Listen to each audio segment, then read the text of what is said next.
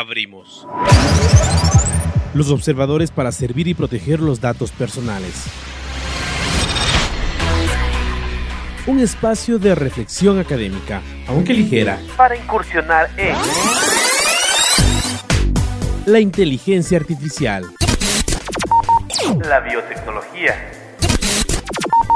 el cibercrimen, la privacidad y la intimidad de los datos, las empresas fintech, la blockchain y los variados conceptos en los que se combinan la comunicación y la ciencia. la cuarta revolución industrial que nos está cambiando la vida. Una producción conjunta de las áreas de Derecho y Comunicación de la Universidad Andina Simón Bolívar. Presentada por el Observatorio de Cyberderechos y Tecnosociedad. Bienvenidos.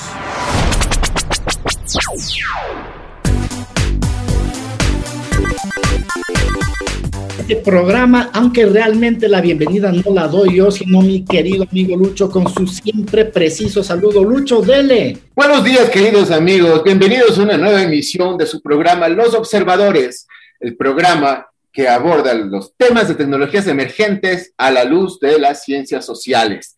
En esta ocasión tenemos un tema muy actual, muy interesante, que se titula La revolución fintech. Y para eso tenemos un invitado de lujo, que es Marco Rodríguez. Doctor Marco Rodríguez, eh, normalmente dejamos que se, introduzca el invitado, pero bueno, yo les anticipo que es un experto justamente en tecnología financiera, en derecho bancario, eh, asesor de Asobanca, eh, con gran, gran trayectoria en este ámbito, además profesor de nuestra universidad.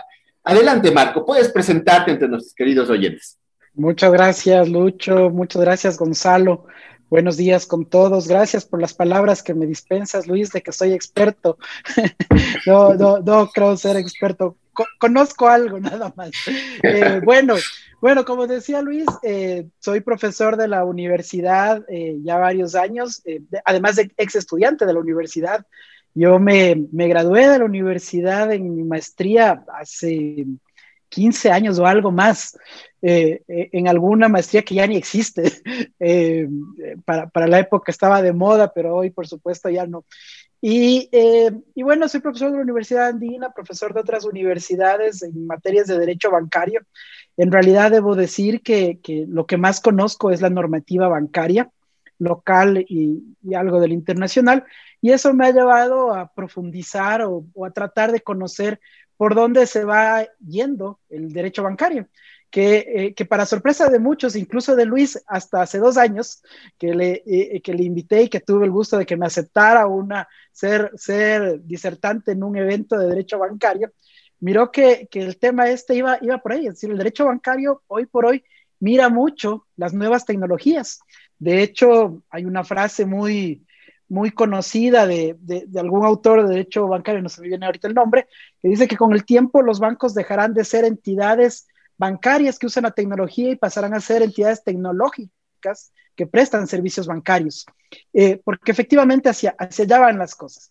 Entonces, e, eso es lo que ha hecho que yo me, me, me meta en, estas, en estos temas a estudiar o a, tratar de conocer de esos asuntos. Eh, eso, eso, Luchito, eso, eso, es lo que quisiera, lo que quisiera decir sobre mí en esta parte. Bien, Marco, le ganaste en la presentación a Lucho, Así que estuvo muy bien, ¿viste? Bien, ahora vamos a entrar a nuestro primer segmento, interestelar, extraños futuros que nos afectan, inteligencia artificial, biotecnología y otras novedades de ciencia y tecnología. Interestelar, extraños futuros que nos afectan, inteligencia artificial, biotecnología y otras novedades de ciencia y tecnología. El futuro ya está aquí, está en la tienda, está en la calle, está en todas partes. De acuerdo con proyecciones de Statista, las fintech llegarán a los 66 mil millones de dólares en transacciones en el 2022. Ah, trabajan temas como asesoramiento y gestión patrimonial, finanzas personales, financiación alternativa, servicios transaccionales y divisas, medios de pago, infraestructura financiera, eh, criptomonedas, blockchain, el Insurtech, esto que yo, me enteré recién, esto de las startups de seguros que modifican con tecnologías, identificación y onboarding online de clientes, big data y los nuevos neobanks y challenger banks. O sea, es un mundo eh, fascinante e impresionante. Y en medio de todo esto, de este creciente mercado, las empresas de tecnología financiera también necesitan reforzar sus tácticas de comunicación para enfrentar retos como el desconocimiento, así como la falta de confianza y educación financiera de sus audiencias. Este futuro está en este momento. Y con, con este con este primer segmento ya tengo el pie para la primera pregunta, Marco. Eh, dime, aquí estoy un poquito perdidín, nada grave, pero tú me vas a ayudar. ¿Cuál es la diferencia entre PayPal, TransferWise, Alipay, Bitcoin? Danos ahí luces, por favor. Gracias, Gonzalo. Mira, a ver, yo, yo, yo quisiera simplificar esto, porque claro, eh, seguramente hay explicaciones mucho más técnicas que Luis, Luisa podría abundar en eso, pero yo, yo tengo una, una mirada bastante simple de esto. Eh, todos los, todos los sistemas tipo PayPal, BWise o Kushki en el Ecuador o Paymantes o todas estas entidades, en realidad son lo que se conoce, algunas un poco más, algunas un poco menos, son lo que se conoce como facilitadoras de pago facilitadoras de pago, botones de pago, eh, medios de pago o, switch transaccionales. ¿Qué, significa esto?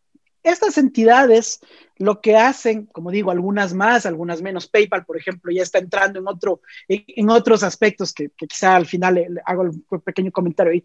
Pero estas entidades lo que hacen es permitir que las personas, los, las personas naturales, las empresas, puedan trasladar sus recursos de manera fácil, eh, de manera sencilla, con mecanismos amigables, con lo que le llaman ahora mucho eh, consumer friendly, eh, para que de esta manera puedas hacer pagos o transferencias, aunque en algunos casos ni siquiera tengas una cuenta bancaria o en algunos casos a través de mecanismos que no te presta tu propio banco.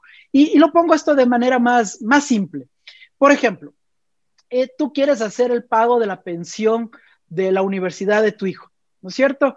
Eh, en nuestras épocas, todos los que estamos aquí somos de esa época, eh, en nuestras épocas para hacer esto teníamos que ir al banco, sacar la plata e ir a la universidad y entregar los recursos, o si no, llevar un cheque, o si no, en algunos casos, porque tampoco era común esto, muy común en nuestras épocas de estudiantes, eh, que nos reciban la tarjeta de crédito en la, en la universidad, ¿no es cierto?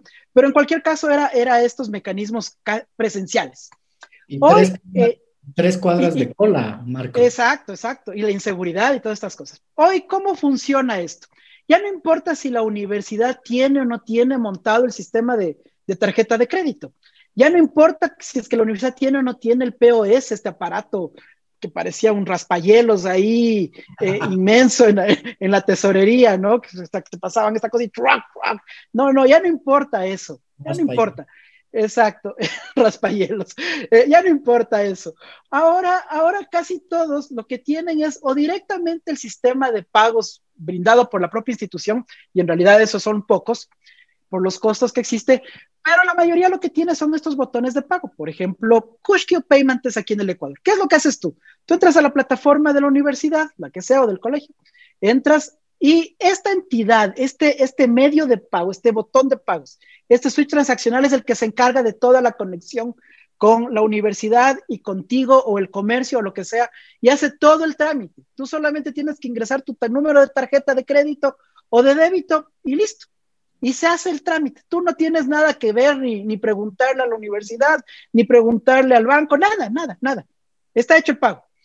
¿Qué es lo que hace esta entidad? Estas entidades, que son los facilitadores de pago, eh, tienen convenios con las universidades y los comercios y convenios con los bancos adquirentes que se llaman, que son los dueños del, sistema de tarjeta de crédito de débito, y se encargan de hacer toda la transacción y conectar todas las transacciones y hacer luego las cuentas y transferir los recursos y todo esto. Eh, Esto es lo que yo diría que hacen BeWise, eh, Kushki, Paymentes y PayPal creo que ha dado un paso adicional a esto. Porque PayPal hoy por hoy te permite incluso ahorrar en su plataforma. Tú eventualmente puedes colocar recursos en la plataforma y tener ahí guardadito una plata para que cuando tengas que hacer una, una operación en algún lugar en donde no tengas tú una cuenta, pueda, este, pueda PayPal acreditar esos recursos que tú habías tenido ahí guardados. Este creo que es un paso adicional a estas otras.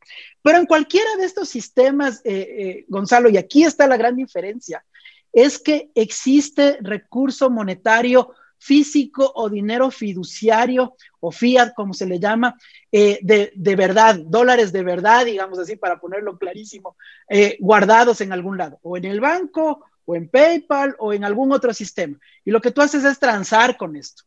El dinero, el, el, dinero tipo Bitcoin o las criptomonedas no tienen este sistema. El sistema de criptomonedas o el sistema, eh, los sistemas de cripto que se basan en tecnologías tipo blockchain, se fundan y se basan en la confianza del valor que la gente le quiera dar a estas, a estas entidades. Y, y, y, aquí yo meto un tema que el otro día en alguna conversación que Luis me invitó yo lo traía a colación y me encanta esto porque es un autor que yo considero hoy por hoy todos deberíamos, todos deberíamos revisar y es eh, Yuval Harari. Harari, que es el autor de estos libros del, del de, de, de, ¿cómo es? De, de Dios, de, el Homo Deus, Homo Sapiens, todos estos, y 21, y 21 criterios para el siglo XXI. Eh, él dice una cosa bien, bien interesante en uno de los capítulos, dedica todo un capítulo al dinero. Y él dice que el ser humano se distingue de cualquiera de los otros animales por una razón fundamental. Y dice que es la capacidad de abstracción y de imaginación que tenemos los seres humanos. Y él toma dos ejemplos para graficar esto. La primera, la sociedad anónima, el concepto de sociedad anónima. Y el segundo, el dinero. Él dice en su libro, y hay también un, para los que no, para los que esperan la película en lugar de leer el libro, en YouTube hay una, hay una charla de, él largo sobre el tema. Él dice, eh, él dice, alguno de nosotros hemos, hemos conocido a la señora o al señor Sociedad Anónima, alguien le ha podido saludar, le ha, le ha tocado, le ha visto. No, pero todos tenemos, todos sabemos lo que es una sociedad y tanto entendemos el concepto que hasta negociamos alrededor de una sociedad. El valor de las sociedades anónimas en el mundo es fabuloso, es decir, el valor de las acciones. Y todo está en nuestra imaginación, dice. Y lo mismo pasa con el dinero. La sociedad, en un momento determinado, no me quiero extender en esto, en la historia y todo eso, que es bien interesante, pero es larguísimo. Eh, la sociedad en algún momento decidió darle valor a este concepto etéreo del dinero y decidió que un papel cualquiera o una moneda cualquiera tenga un valor de intercambio y, le dieron los tres atributos que tiene el dinero, que es depósito de valor, medio de intercambio y unidad de cuenta. Que esto en simple eh, son los atributos de la del dinero que nosotros conocemos. Puedes ahorrar con ese dinero, puedes depositarlo en algún lado y puedes intercambiar bienes dándoles un, un valor en función de esta, de esta moneda. Eh, y el Bitcoin tiene esto, tiene algunos de estos atributos y no está basado en nada sino en la confianza y en la seguridad que te da el sistema blockchain. Entonces, creo yo que esa es la gran diferencia de las cripto con el dinero, con estos otros sistemas, eh, BWise, Kushki, eh, PayPal, etc. Eh, ahí hay otras discusiones eh, y yo en, en, parte me adhiero a estas discusiones de, vamos, en realidad el dinero fiat o el dinero fiduciario, ¿en qué se sustenta también? Sea, Estados Unidos, ayer nada más le escuchaba al, representante de la Reserva Federal que decía que ahorita ya están preocupados en Estados Unidos porque por la gran emisión que tuvieron que hacer en el momento de la pandemia, ahora están preocupados por el asunto de la inflación. Tuvieron que imprimir un montón de billetes para sostener la economía estadounidense. Eh, y claro, ¿en qué se sustentan los dólares de Estados Unidos? En nada se sustenta en la confianza de que eh, alguien, algún, algún economista antiguo de Ecuador decía, se sustenta en la confianza de que el tío Sam va a pagar esos dólares cuando, cuando alguien le lleve. Es decir, se sustenta en la confianza de que nadie va a desconocer o va a dejar de querer aceptar esos billetes. Eh, Marco, es básicamente lo mismo. Marco, eh, ha sido un, eh, una explicación excelente, un resumen buenísimo para las audiencias que no, no conocían este tema. Eh, a propósito de todo lo que estás diciendo, si es que eh, yo me, digamos, entre comillas, me puedo librar de la banca y tengo estos sistemas más amigables de acceso, una discusión muy fuerte, creo que es una discusión que la academia no lo está tomando suficientemente en serio. Me refiero a, este lado de la academia de, la, de las ciencias sociales, de la comunicación, ¿verdad? Y es el, em, el efecto positivo que puede tener para la democratización del crédito, la democratización social, porque también se ve el otro lado, ¿verdad? Es decir, esto, no, esto puede generar eh, eh, más, más, eh, más control, más desarrollo de un capitalismo salvaje, etcétera, etcétera. Entonces, así, muy brevemente, porque ya tenemos que entrar al siguiente segmento, ¿qué opinas sobre esto de la democratización del capital financiero? Yo, a ver, yo creo que las nuevas tecnologías evidentemente van a profundizar y democratizar el capital. y, es algo contra lo cual no se puede luchar. Eh, Bill Gates en el año 94, Gonzalo, en el año 94 dijo, lo importante es la actividad bancaria, no los bancos. En el año 94. Eh, y yo soy abogado de bancos ya 20 años. 20 años soy abogado de instituciones financieras y me adhiero a este concepto. En realidad, si el sistema financiero, y creo que el sistema financiero ecuatoriano sí lo está mirando así, pero en realidad si el sistema financiero no entiende esto, en el corto plazo va a ser desplazado por todas estas nuevas tecnologías. Yo sostengo que eh, el sistema fintech, como tú mencionabas hace un momento, va creciendo lo que queramos entender o creer o no, y va a hacerlo. Y su principal fortaleza está en lo que tú dices, la profundización y la democratización del acceso a estos mecanismos. Eh, el sistema bancario es un sistema que lleva más de 500 años en el mundo, 500 años en el mundo aprox, eh, y eh, o sea, me refiero al concepto, eh, y toma su tiempo para, para, poder avanzar. Y toma su tiempo no porque eh, los bancos sean lentos, sino porque la estructura jurídica, legal, es, es, farragosa para que puedan avanzar. En tanto que todas estas nuevas tecnologías están como en el, como, como en el, en el, en el carril de, de, los que van rápido en, en autopista, y el otro va en el, en el, carril de la derecha y estos otros van en el carril del, del, de la izquierda. Te, te, van pasando porque, claro, en muchos casos no tienen tanta regulación, no tienen tantos, tantos cumplimientos normativos y pueden avanzar con mucha rapidez. Me recuerda a las motos eléctricas, ¿no es cierto? Que nadie les hace caso ahora y eh, pasan nomás tranquilitas, pero están transformando la, la movilización humana.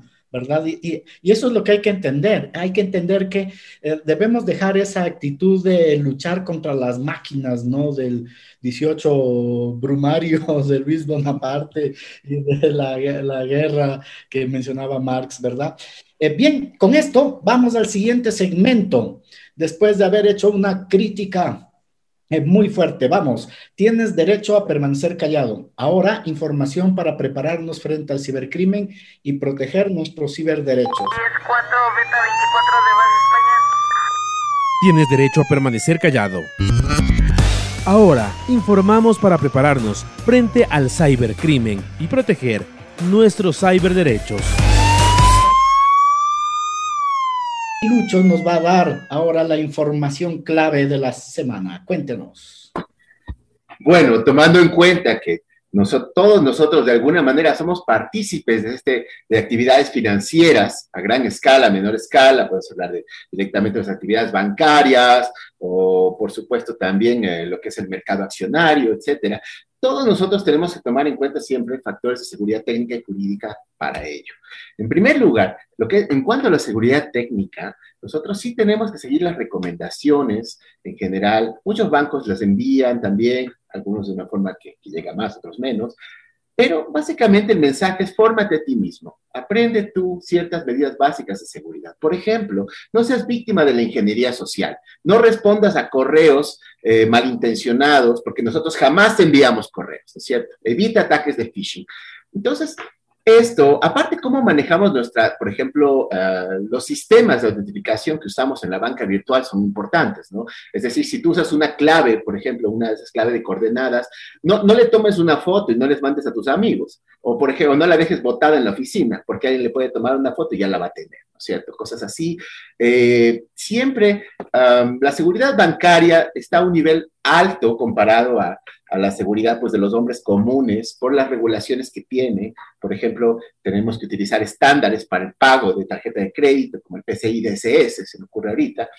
Entonces, eh, de cierta manera, viene el punto, ¿qué pasa si pasa un incidente? ¿Qué pasa si, si te hackean online, te hackearon tu cuenta, te robaron dinero? Puede venir por muchas causas. Entonces ahí entra lo que es los seguros también. ¿De qué manera los seguros eh, pueden responderte? ¿O hasta qué punto pueden responder por incidentes, por siniestros? Nosotros podemos hablar de que en otras regiones del mundo es obligatorio un seguro justamente para cuando hay un, un problema de que te hackearon dinero de tu cuenta. En otros países no así, tienes que pagar, por ejemplo, algo extra. Esto es importante. Entonces, todo depende también de, de una especie, yo diría, de meta-regulación entre la, lo que, lo que dice la autoridad para regular justamente las actividades financieras y aparte lo que tienen que hacer las actividades financieras para autorregular sus procesos de gobernanza en la seguridad. Desde este punto de vista, entonces, Marco, ¿qué opinas tú justamente? ¿Qué rol deberían jugar los seguros en este caso para garantizar los depósitos? Tuvimos incidente en un banco, por ejemplo, hace dos meses, que tú sabes, ahora todo se hace viral, ¿no es cierto? Entonces, una fuga, una fuga de datos, lo cual implica necesariamente riesgos a la seguridad de la información de cada cliente, ¿sí? Entonces, ¿tú cómo ves este rol de los seguros? ¿Será que en el Ecuador ya estamos en ese nivel, por ejemplo, de la Unión Europea, donde es obligatorio que haya un seguro para lo que son, eh, este caso de eh, incidentes de seguridad, en este caso financieros, bancarios? Gracias, Luis. Eh, muy importante el tema que tocas. Verás, el sistema bancario hace, ya serán unos 10 años, y quizá quienes estamos aquí recordemos o algunos de nuestros escuchas nos lo recuerden, tuvo un fuerte, eh, para la época, ¿no? Un fuerte incidente de seguridad causado por un famoso, como en el argot técnico, que ustedes lo conocen mejor que yo, punto de compromiso, que se dio en un ATM, en un cajero automático. Para hacer cortito el cuento, pasó que eh, un cajero automático de la ciudad de Quito, de una institución financiera X, fue, eh, fue alterado por, una banda que, para la época, eh, y hasta ahora sucede esto, se movía desde, desde el sur del continente por todos los países y luego iba en proceso cíclico. Y lo que hizo fue eh, colocar unos, unos, unos instrumentos sobre el lector de la tarjeta del ATM y de esta manera cuando la gente introducía la tarjeta, el lector capturaba la información de la banda magnética y a través de otros mecanismos, tales como la instalación de, cámaras, de, cámaras, mini cámaras, los delincuentes captaban también la clave. Entonces, bueno, e, e, este cajero automático particularmente fue objeto de este ataque. Eh, y fue un punto de compromiso que puso en problemas a todo el sistema, porque en el Ecuador, como pasa en todo el mundo, el sistema está interconectado. Eh, dieron un golpe los, los delincuentes y para la época hubo una afectación en total en todo el sistema los clientes financieros de aproximadamente algo menos de 10 millones de dólares, un monto, un monto importante. Eh, ¿Qué pasó? Eh, se comenzó a discutir sobre el tema de los seguros. Y desde ahí venimos discutiendo el tema de los seguros. ¿Cuál es la problemática alrededor del tema de los seguros? La problemática es que de la existencia de estos seguros para esto, es que el, costo no, no es bajo, no es un costo bajo si consideras eh, la cobertura que, te va a dar. Es decir, hay, hay coberturas desde el ataque cibernético a la, institución, cuanto a clientes individualmente considerados. Todos estos costos, en muchos de los casos, en otros países son absorbidos por los propios usuarios a través del costo de servicios financieros o a través de las tasas de interés. Eh, en el caso ecuatoriano esto no es posible porque en el Ecuador quien fija la tasa de interés y los costos de servicios financieros es la Junta de Política y Regulación Monetaria y no acepta que este costo sea, sea asumido por el cliente, como pasa en todo el mundo en donde existen estos seguros. Eh, entonces, desde allí venimos discutiendo sobre la posibilidad de implementar esto.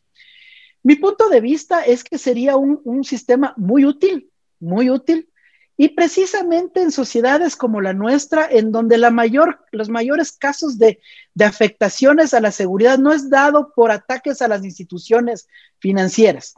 El caso que tú mencionas, Luchito, eh, que se dio hace unos dos o tres meses, efectivamente, que, en el cual estuvo involucrada una institución bancaria, al final del día terminó siendo una afectación a un proveedor de servicios de la institución bancaria, no de la institución. ¿Y por qué pongo esto sobre la mesa? Es porque, ah, sea por la razón que sea, en el caso ecuatoriano, el sistema financiero ecuatoriano es de los que menos afectaciones ha tenido en la región. Y esto ha tenido que, mucho que ver con las altas inversiones que ha hecho en materia de seguridad. El sistema financiero bancario ecuatoriano tiene altísimas inversiones en esto. Entonces, la afectación directa a la institución es baja, pero los ciudadanos sí son frecuentemente afectados. ¿Y por qué pasa esto? Yo digo que es por la escasa cultura de seguridad que tienen. Por ejemplo, eh, es, es escaso y es lamentable, pero es escaso la gente que adquiere con licencia el antivirus. Casi todos tienen, si es que lo tienen, tienen un antivirus pirata, que no tiene licencia. Y claro, la primera línea de defensa es tener un antivirus con, con, licencia, que te dé seguridad de, de, que no te estás metiendo tú mismo un troyano ahí en tu, en tu sistema. Pero no lo tenemos. Otro tema muy común es que todos tenemos un amigo o una amiga de las que escriben almorzando, desayunando, comiendo, con mi perro, con mi gato, con mi amigo. Y resulta que el perro, el gato, el amigo son la clave de la, clave del cajero automático, la clave de la banca virtual, etcétera. Y hoy los delincuentes hacen estos, estos sistemas de ingeniería social o estas búsquedas de diccionario, me parece que se llaman, y en cuestión de segundos, no minutos, segundos, son capaces de, saber nuestras, nuestras claves con un par de información que tengan nuestras. Entonces, todo esto hace que regularmente el ciudadano sea el eslabón más débil en esta parte. Entonces, yo creo que el tema de los seguros, eh, esto es, muy importante. Hoy ya en el mercado he visto que aseguradoras locales, eh, no voy a decir el nombre de una de ellas, pero aseguradoras locales ya prestan el servicio de seguros de ataques cibernéticos para personas naturales. Entonces, tú puedes contratar el seguro por si acaso te alteren o te afecten a ti. Y también prestan este mismo servicio para empresas. Eh, Marco, volviendo un poco a este, a este tema del que estás del cliente, me parece que es muy importante la información, la comunicación, y en eso para variar solemos fallar, ¿no es cierto? Eh, ah, me parece que aquí hay que pensar en eh, qué medidas se deberían eh, tomar un poco para el tema de la comunicación, ¿no es cierto? Dejar de lado o minimizar la importancia de la comunicación es una falla estratégica. Eh, muchos se concentran en los errores administrativos de un contexto digital en el que las audiencias reciben miles de mensajes. Es eh, importante generar conciencia, posicionamiento de la propuesta de valor de cada empresa y para eso necesitamos estrategias de comunicación buenas, efectivas, utilizar marketing digital, redes sociales, storytelling, entrenamiento y análisis de medios y creo que eh, eso nos está fallando por todos lados, es decir, ni los educadores, ni las universidades, ni la propia banca está trabajando en esto y esto es clave para para el, desarrollo del país, porque democratizar un país es desarrollarlo. ¿no? Es al, eh, es, al contrario de lo que se está pensando, ¿verdad? Es decir, si no democratizamos todo esto, lo que tenemos son sociedades tribales, eh, peleadas entre ellas, eh, con el populismo encima, ¿no? Votando de nuevo por el populismo como en Argentina, vuelve Perú, y quizá la clave esté en este en, este espacio de rechazo a las tecnologías que proviene de ideologías y que no nos ayuda. ¿Qué opinas? Sí, Gonzalo, sí, precisamente. Em, a ver, yo creo que lo que tú mencionas son temas estructurales de la sociedad y son problemas que, atañen no solamente al tema que estamos conversando, sino en realidad a, casi todos. El problema de lo que llaman los argentinos la grieta eh, es este, este tema, es un tema a discutir en las ciencias sociales muy importante. Pero volviendo en relación a lo que tú mencionas y a nuestro tema, creo que los esfuerzos de comunicación eh, son, son fundamentales. La inclusión, la inclusión en discusiones y la socialización de la información son fundamentales para solventar o poder crear ciudadanía y en este caso para poder crear soluciones a esta problemática de la que estamos hablando, eh, refiriéndonos solamente al tema de la seguridad, por ejemplo, de la profundización del crédito. Eh, me, parece a mí, me parece a mí que las instituciones bancarias han hecho algunos esfuerzos sobre, sobre lograr llegar con mayor información o profundizar la información respecto de las personas, de sus servicios financieros, de los mecanismos de resolución de conflictos, de los mecanismos de seguridad, etcétera. Eh, Pero si he de ser honesto, yo creo que los esfuerzos, por más grandes que se hacen, no logran en realidad permear a la sociedad. Yo estoy seguro, Luis, estoy seguro, Gonzalo, porque a mí me pasa, yo jamás cojo el reverso de mi tarjeta de crédito y leo todas las, toda la información que me pasan allí.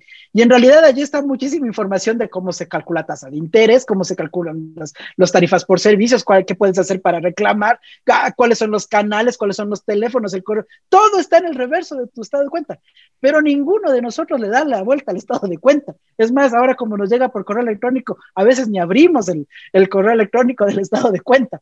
Eh, y, ahora hay unos esfuerzos por redes, pero creo que ahí también no, no, se, logra, no se logra profundizar. En el campo de educación financiera, Gonzalo, eh, la banca, el sistema bancario ecuatoriano ha venido solicitándole al gobierno nacional de no, desde hace no menos de ocho o siete años que debe existir una política nacional de educación financiera. En Perú, por ejemplo, Gonzalo, solo para poner el ejemplo, eh, es parte transversal de todas las materias, de todas las materias, educación financiera. Todos los profesores en todas las materias tienen que meter un componente de educación financiera. Digamos, y solamente me voy a inventar, está el profesor de historia hablando en segundo o tercer grado de educación básica de los incas y tiene que meter el tema de educación financiera diciendo que los incas, por ejemplo, ahorraban eh, los granos en las épocas de abundancia para poderlos gastar en las épocas de, escasez. Conceptos de educación financiera son obligatorios y transversales en todas las materias. porque Estudios de la Universidad de Oxford y de una universidad canadiense, no recuerdo el nombre, muestran que si tú dejas de impulsar o de mantener eh, constantemente el tema de educación financiera, un niño en apenas siete meses olvida todos los conceptos razón por la cual necesitas que esto sea transversal en todo lado, en todo lado se te hable del tema y sostenidamente. ¿Y por qué en todo lado? Porque tú aprendes mejor el tema de educación financiera cuando lo cotidianizas. Es decir, no cuando te sientan a hablarte del ahorro, sino cuando, por ejemplo, como cuando tu mamá y mi mamá nos decía, hijito, no te gastes toda la plata, tienes que guardar, porque mira, puedes hacer así, cotidianizándote los mensajes. Entonces, eh, Hay un pedido que se ha hecho. Hemos venido trabajando con el gobierno, con el gobierno anterior no se pudo avanzar absolutamente nada, con el gobierno actual tampoco, y, eh, eh, pero con las autoridades de control de la Superintendencia de Bancos sí hemos logrado tener algunos avances actualmente en ese, en ese sentido, Gonzalo. Disculpa que me haya extendido un poco. No te preocupes, sí me parece importante que, que manejar mejor esta, esta discusión. El, tema de, la, de lo transversal en la educación es muy polémico porque se ha intentado transversalizar la educación sexual, hasta, hasta la educación vial y todo, y los resultados también son pobres, ¿verdad? Y es porque...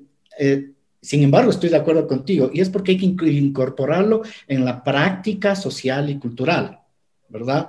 Estoy pensando en las, dificultades de algunos maestros y me, me dejaste pensando en el cajero automático de los incas, entonces yo supongo que eh, tenían cajeros solo que no eran automáticos. y con esto entramos a la eh, siguiente sección de nuestro programa, Tecnomúsica y Tecnocine. Un momento para escuchar y ver la tecnociencia en el cine. Tecnomúsica y Tecnocine. Un momento para escuchar la tecnociencia que vemos en el cine.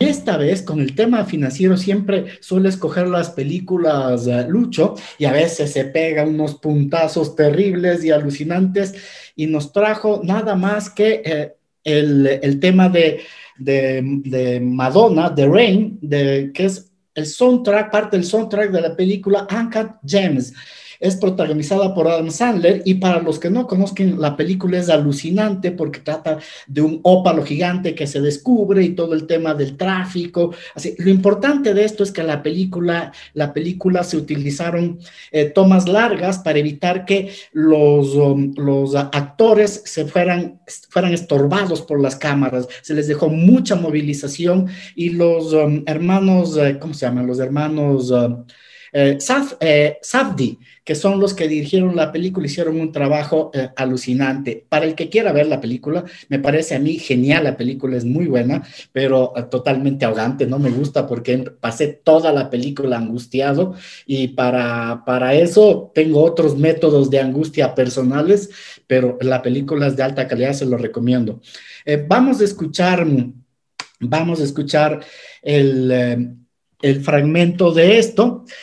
Y eh, con esto nos, nos, vamos a, nos vamos a preguntar un poco cómo es esto del estrés de la gente que invierte en el sector financiero y bursátil, que es una excelente, excelente pregunta que también la planteó Lucho, ¿no? Es, es pesada, ¿no? Todo este tema del, del dinero es, es algo que que se va y viene y que se necesita un poco curso comando de personalidad. Con esto vamos a escuchar un poco de la canción y volvemos.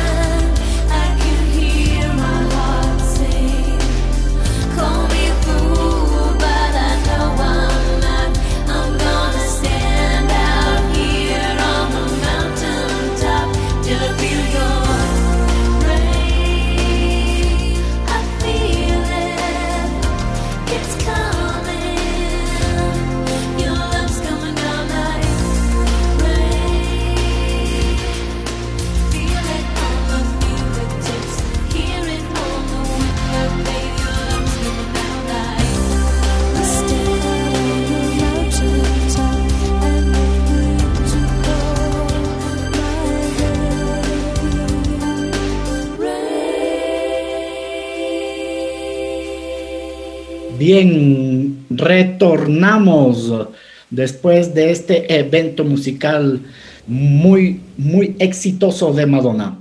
Ahora, con todo esto, ya adelantamos un poco el tema, ¿no? Háblanos de esto eh, del, riesgo, de la intensidad, de, todo este movimiento, de todo este estrés que puede producir el sector financiero. Cuéntanos, Marco, otro tema diferente para ti.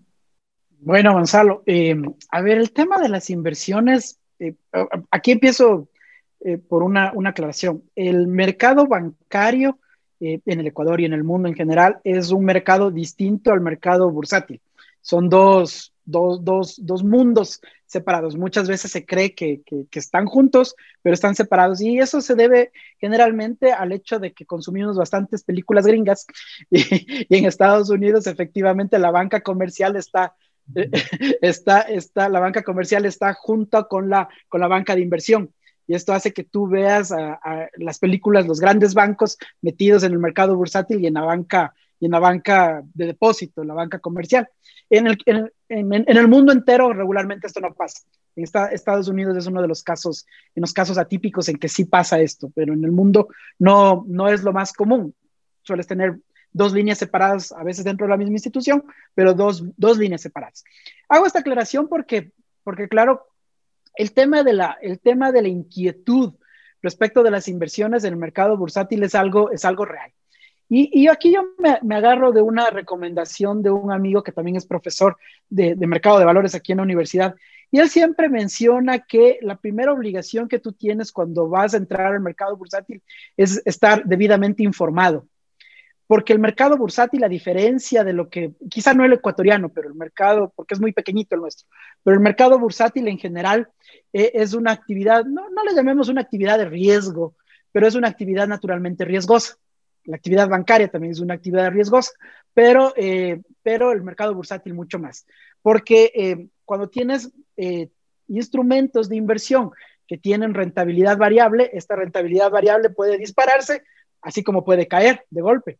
Y tienes casos, casos que últimamente han, han, salido a la luz y que tienen mucho que ver con lo que tú mencionabas hace un momento, Gonzalo, sobre la democratización de la información y todo esto. El famoso caso de GameStop, por ejemplo hace, hace dos meses, dos meses, un poco menos tal vez, un grupo de, no, no lo digo peyorativamente, pero un grupo de muchachitos se juntaron y, y a través de una plataforma, a través de una plataforma, eh, resolvieron ponerse de acuerdo todos, ponerse de acuerdo todos para hackear el sistema. No me refiero a hackear informáticamente, sino para hacerle, para romper el sistema. ¿Y qué es lo que hicieron? Dijeron, bueno, lo que vamos a hacer es más o menos usando las mismas, las mismas herramientas del sistema, atacar el sistema. Aquí no, no quiero extenderme mucho en este tema de, de, de, explicaciones de unos conceptos sobre la, la, la, la, inversión en corto, que es un, un, un sistema de, inversión por el cual tú apuestas a que va a pasar algo negativo dentro del, dentro del mercado. Entonces, para ponerlo en simple y quizá, y quizá para igual, para los que quieran ver la película, pueda, puedan ver esta película de la, primera de Charlie Sheen y la segunda, y, la segunda de eh, el dinero, el dinero nunca duerme. el dinero nunca duerme, la, la uno y la dos. Y, y la otra, perdón. Creo que era de Oliver Stone. Sí, sí, Sí, exactamente. Entonces, ahí van a ver algunas partes de, apuestas en corto, en donde lo que tú apuestas es a que le va a ir mal a alguien o que va a salirle mal a alguien. Y, claro, dentro de estos incentivos negativos, efectivamente te mueves para que le vaya mal a alguien. Eh, entonces, ahí logras eh, apuestas que le va a ir mal a una, unas acciones y si le va mal, efectivamente tú ganas más. Ya, esta es una, esta es una herramienta muy común eh, y está, está aceptada. Se llama apuesta en corto, venta en corto lo que hicieron los muchachos estos con el tema de esta vez dijeron, a ver, si es que esto ellos están haciendo y no hay ningún problema, lo que vamos a hacer nosotros es ponernos de acuerdo y en los casos en los donde hay estas apuestas en corto de empresas que están muy mal y que todo el mundo sabe que les va a seguir yendo mal, pues vamos a comprar las acciones. Y en el momento que empezamos a comprar las acciones, comienza a subir, por efectos del mercado, comienza a subir el precio de la acción. Y de esta manera quebraron grandes fondos eh, americanos de inversión que se dedicaban a hacer esta apuesta en corto. porque le subieron al precio de la acción en lugar de caerle, de caer, y le hicieron que pierda millón, miles de millones de dólares. Tanto así que en el caso de GameStop, me parece que fue GameStop y Blockbuster, creo que fueron las dos, las dos empresas que tomaron, dos empresas que, que Gonzalo y, y, Luis sabemos que están de salida, porque Blockbuster nosotros seguramente si llegamos a conocer la oficina que tenía aquí en la, en la calle América y, y Naciones Unidas, seguro, la, seguro el 60% de nuestra audiencia no, no, ni, siquiera, ni siquiera lo vio a, a Blockbuster. Eh, son, son entidades que están ya fuera del mercado. Pero lo que hicieron fue comprar las acciones, subió el precio de la acción y estos fondos fueron perdiendo plata, tanto así que la Bolsa de Valores de Estados Unidos tuvo que parar cerrar, la cerrar las transacciones de esto, porque el, golpe a los grandes fondos de inversión en Estados Unidos era inmenso. Bueno, para hacer corto el, cuento, hoy lo que está pasando es que están tratando de ver qué acción legal pueden seguir contra los muchachos que, que, hicieron esto para mirar y, dar un mensaje de que esto no se debe hacer. Lo que hicieron los muchachos es utilizar una herramienta del sistema en contra del sistema. Si a mí me preguntas, no hubo nada malo en lo que hicieron. El problema fue que afectaron a grandes, a grandes intereses eh, en realidad. Entonces, el riesgo, el riesgo en el mercado de valores existe. La primera cosa que tienes que hacer es informarte bien, eh, asesorarte bien. Por más simple que parezca el mercado de valores, siempre es bueno que tengas por ahí alguna, alguna conversación, por lo menos con algún experto del tema. Eh, no, no, no es lo mismo la renta variable que la renta fija, no es lo mismo comprar una acción cuando estás cerca de repartir dividendos que cuando recién empieza. Eh, regularmente el mercado de valores es una apuesta a mediano y largo plazo, eh, antes que de corto plazo, a menos que sean inversiones de mucho riesgo, en cuyo caso tienes que saber que probablemente pierdas todo pero si es que ganas, probablemente vas a ganar bastante, pero si pierdes, vas a perder todo. Entonces, hay algunos detalles ahí alrededor de, la, de los riesgos en el mercado de valores que, que, que, que debes considerar para, para, entrar en él. Para la audiencia que no conoce, Blackbuster era una cadena de arriendo de, de películas. Y eh, era, finalmente, finalmente la competencia aquí en el Ecuador era muy dura para Blockbuster porque surgieron todas las, las tiendas de, de, de películas de, de, piratas. Piratas que te arrendaban más barato por más tiempo. En cambio, Blockbuster, si vos te atrasabas, eran unas multas como las de la banca, ¿verdad? Como las de la... de, llegar a, de llegar a tiempo ese domingo que te tocaba máximo hasta las 10 de la noche, llevar el cassette y no alcanzaste a ver la película, era, era una cosa así. Sí, sí, sí, sí. Eh, Además era alquiler de películas VHS, ¿no? Sí, claro. Además, o sea, no, no, era, no era, era alquiler de películas VHS, o sea, claro, seguro que... Poco tiempo salieron los DVD y ahí se fue ya... Fue el inicio del fin. Al Cairo, sí. ¿no? Bueno, bueno, pero eh, dentro de esto, fíjense ustedes que con esto de la, la nueva, la web 3.0 y todo lo que nos ofrece la plataforma Ethereum, por ejemplo, con esto de los NFTs, los toques no fungibles, estamos tratando de recuperar esa industria creativa que de cierta forma desapareció por la piratería, ¿sí o no? Eh, de cierta manera, yo he visto cómo se están vendiendo, hasta Sophie la Robot ha vendido ya un token en la red Ethereum, entonces es re interesante lo que se viene. Y, y bueno, eh, yo, yo, quería simplemente agregar en ese sentido que los consejos de Marco muy, muy, muy buenos, realmente muy prácticos, y uno saca sus propias conclusiones. Por ejemplo, yo te comento, Marco, después de, de, ese evento de hace dos años que estuvimos financiero, recuerdo, en realidad yo me acerqué al mundo financiero. Yo era un tipo de seguridad que de pronto dije, ah, pero ¿por qué no me meto más en esto? Y autoeducando me he aprendido un montón. Por ejemplo, una conclusión que tengo es que el índice, el SP500, siempre hay que tomarlo en cuenta, SP500 y el, y el VIX, por ejemplo, porque tienen una relación, por ejemplo, el VIX inversa a cómo van a ir los criptomercados y uno puede observar básicamente, sí, es decir, uno utilizando software como TradingView, que lo uso yo, puede ya darse cuenta básicamente cómo van las variables. No te quiero decir que eso te convierte en profesional, pero la autoeducación es clave. ¿Qué opinas tú? Sí, sí, Luis, eh, evidentemente. Perdón. Antes de que se nos vaya la audiencia, por favor, una breve explicación de eh, este listado de términos que, eh, que la que la gente necesita conocer, por favor. Marco, adelante. Ah, ok. A ver, eh, bueno, lo que acaba de mencionar Luis, y yo igual voy a tratar de ser más, más concreto, porque Luis es el experto aquí con los temas, temas técnicos. Los dos índices que acaba de mencionar eh, Luis son índices, índices de cotización bursátil. Eh, tienes, en la industria de mercado de valores tienes varios índices de cotización bursátil. Eh, tienes para, en algunos casos para cada mercado, para, para cada tipo de industria, para cada tipo de inversión, para, para son activos, no son activos. Entonces tienes que mirar cuál es el índice que, en relación al cual tú vas a tomar para invertir. Eh, entonces, esos son índices, tú los puedes encontrar hoy por hoy. Eh, tú abres tu celular si tienes Apple, eh, no, no, no, no conozco si pasa en Samsung, pero en Apple te viene por default eh, en, en, la primera, en la primera pestaña, digámoslo así, la, cotización bursátil y varios de los índices de, de, mercado de valores, varios, o sea, no tienes, que, no tienes que buscarlos, nada, ahí están, están ahí, tú puedes ver en tiempo real cómo se mueven las acciones y puedes, si tienes interés con alguna, puedes mirar específicamente. Bueno, esos son los dos índices a los que hacía referencia Luis. Y los otros temas de, la red Ethereum y todo esto, ya para, poner, para simplificar mucho el concepto, es uno de los mecanismos que se basa sobre tecnología blockchain para, eh, para mover, para, para, generar estos tokens o para generar, o para generar los, los contratos inteligentes o para generar eh, lo que se conoce hoy como el Internet del valor.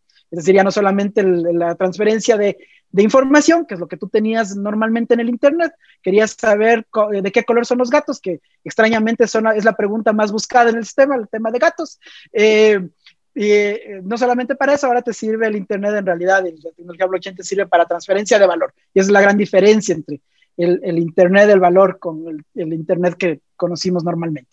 espero haber ahí tratado de ser medio, medio simple con, con la, cantidad de, de, información que dio Luchito. Eh,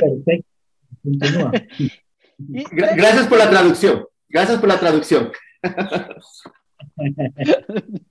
Eh, de allí, a ver, mi, comentario sobre, sobre lo que me menciona Luis.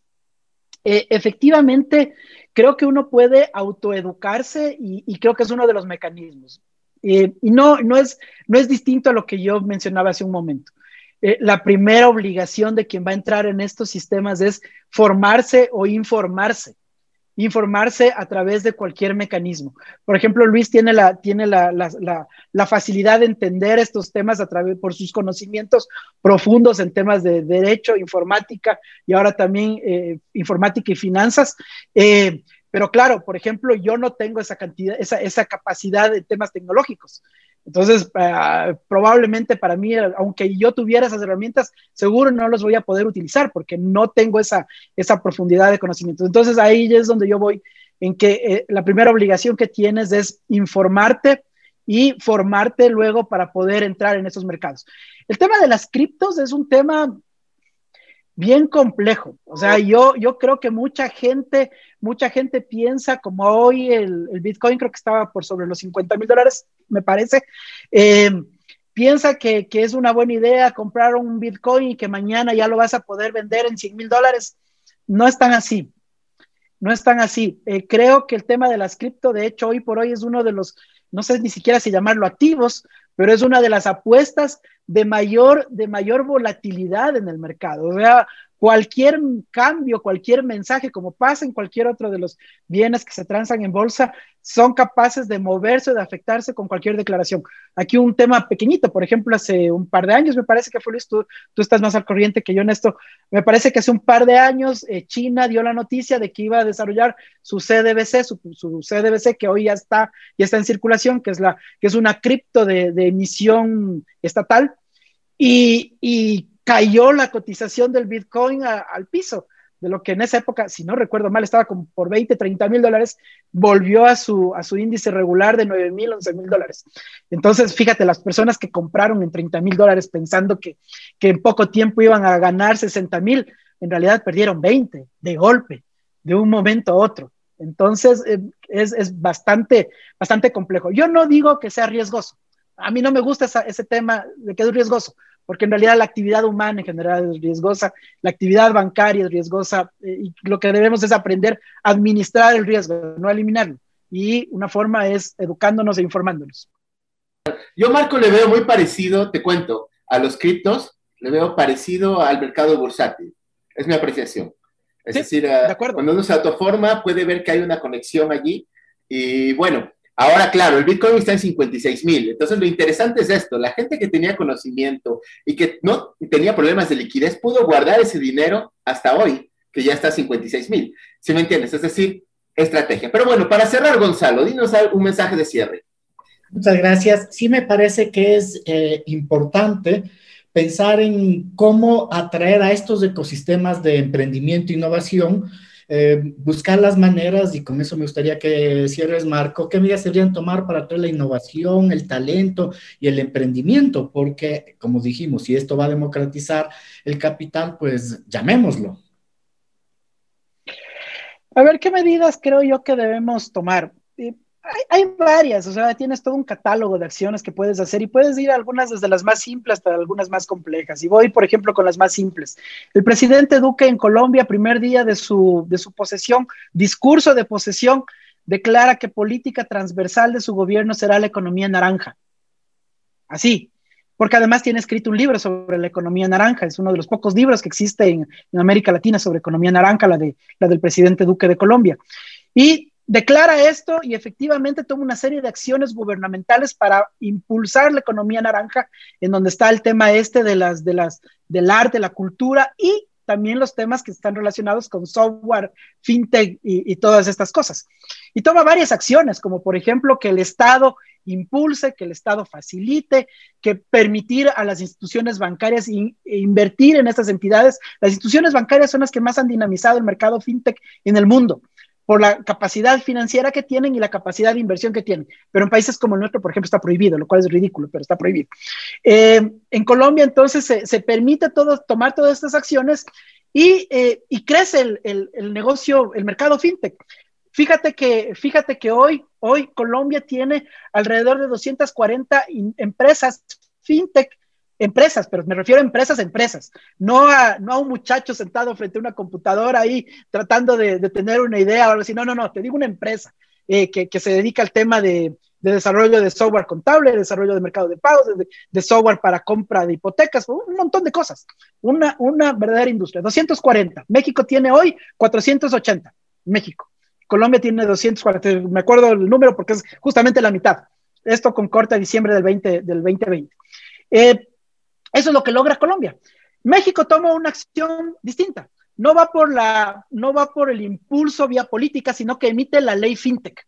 Emite la ley fintech y a mí no me gusta mucho esta solución, pero es la que les ha funcionado y regula el mercado y establece cuáles son los derechos, obligaciones, bla, bla, bla, y de esta manera impulsa también el mercado. Hoy México se ha vuelto uno de los polos fintech de América en general.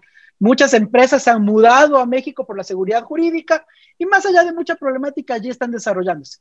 En Europa tienen ahí unos, unas cosas medio, medio, medio un mix. Hay, España tiene una ley fintech también, ley de modernización del sistema financiero se llama. Inglaterra tiene los sistemas sandbox. Y de estas maneras han ido profundizando, democratizando el tema de las nuevas tecnologías. Entonces yo creo que hay varias cosas que puedes hacer, pero el primer paso Gonzalo y Luis, que yo creo que debe tomarse es comenzar a discutir el tema. Creo que en Ecuador tenemos la costumbre, y esto nos pasa en casi todo, de, de, de, tener una posición de negación primero. Negación, o sea, pensamos que si no hablamos del tema, no pasa nada. Entonces, ah, no, no decimos nada, nos damos la vuelta. Hay un problema, nos damos la vuelta. A ver, que, a ver si se arregla solo. Y, y claro, eh, no discutes los temas, no pones sobre la mesa los temas y, y esto crea un problema. Y luego de que ya discutes los temas y planteas los temas que yo creo que es la primera forma de comenzar a abordar, es crear consensos mínimos, consensos mínimos y unas políticas de mediano y largo plazo. A veces queremos apuntarle a lo más alto y ahí es cuando nos entrampamos, porque hacer cosas demasiado complicadas es muy difícil. Tienes lo que se conoce en, en design thinking ahora, que es un mecanismo muy, muy útil para desarrollo de proyectos, tienen lo que se llaman frutas maduras pues, con pequeños cambios, con cositas pequeñas puedes tener triunfos pequeños. Por ejemplo, una cosita pequeña. ¿Por qué no comenzamos a pensar que a los chicos en, en, en, en, los colegios, en las universidades, les vuelvan a enseñar temas o les comiencen a enseñar temas profundos o importantes de emprendimiento, de innovación, temas, temas de desarrollo de software, este tipo de cosas? no sé, digo, son cosas no, no tan complejas porque finalmente están dentro del pensum de estudio y que no requieren tampoco tanta, tanta inversión, me parece. O, u otras, otras más pequeñas que ya serían de temas normativos, ¿no? Eh, yo, yo, yo me quedaría ahí, Gonzalo, por ya por el tiempo. Ok, muchas gracias, Marco. Ha sido fantástico. He aprendido montones, ¿verdad? Así que nada, Lucho, despidámonos ya. Bueno, muchísimas gracias Marco Rodríguez por haber estado aquí en este programa Los Observadores. Gracias a mis compañeros, gracias a Linda, gracias a Gonzalo, gracias a Karina. Y con todos ustedes nos veremos, bueno, más bien nos escucharemos, nos escucharán en una próxima edición de Los Observadores cada miércoles a las 9 de la mañana por Radio Andina, Voz Internacional, Radio Voz Internacional Andina. ¿sí? Eh, gracias a ustedes y será hasta una próxima edición. Un abrazo. Muchas gracias.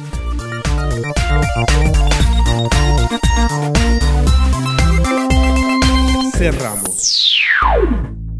Cyberderechos y Tecnosociedad.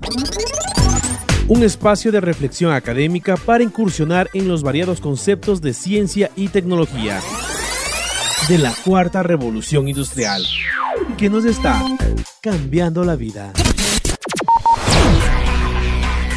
una producción conjunta de las áreas de Derecho y Comunicación de la Universidad Andina Simón Bolívar, presentada por el Observatorio de Cyberderechos y Tecnosociedad. Un nuevo capítulo en 15 días. Reprise la próxima semana.